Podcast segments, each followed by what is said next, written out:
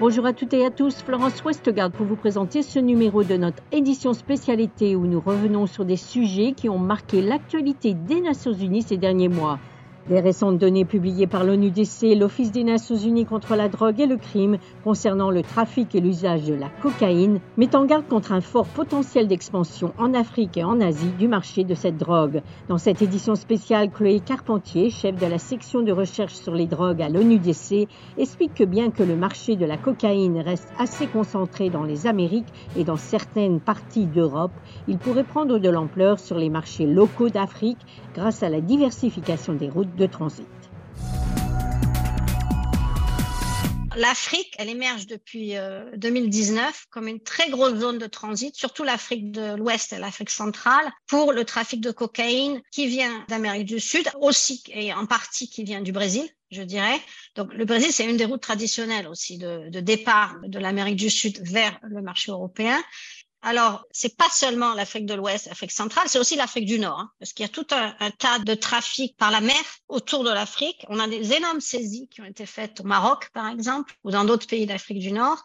Et euh, on a aussi une croissance du trafic des flux avec le golfe de Guinée, mais ce qui est important de souligner, c'est que pour ce qui est de l'Afrique, l'Afrique de l'Ouest, l'Afrique centrale, c'est pas seulement les pays euh, côtiers qui ont une, euh, une façade maritime. On a aussi des grosses saisies et du trafic dans la zone du Sahel, par exemple. La destination de ces trafics, elle n'est pas très claire, mais c'est un trafic qui va vers le nord et plus probablement en direction de l'Europe de l'Ouest ou en direction du Moyen-Orient. Alors, les dangers de cet accroissement du trafic et de, l'utilisation de l'Afrique comme une zone de transit, parce que c'est une zone de transit plutôt que euh, il n'y a pas de gros marché pour l'instant en Afrique. Donc, les dangers, c'est euh, le spillover. C'est-à-dire que quand les cargaisons arrivent en Afrique et elles sont euh, repackaged, pour être ensuite euh, réacheminé avec d'autres modes. Là, il y a des paiements qui sont faits en nature, qui sont faits en cocaïne, qui sont pas faits en argent.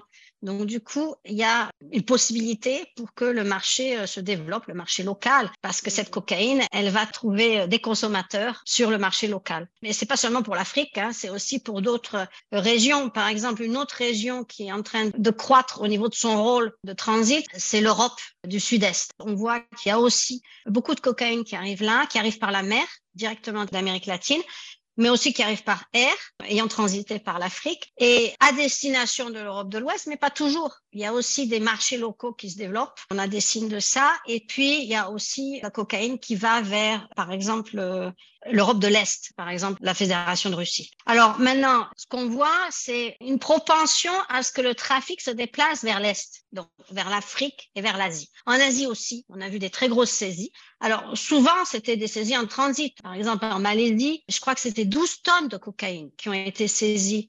Il me semble que c'était en 2019. C'est énorme. À Hong Kong, il y a une grosse augmentation aussi des saisies de cocaïne.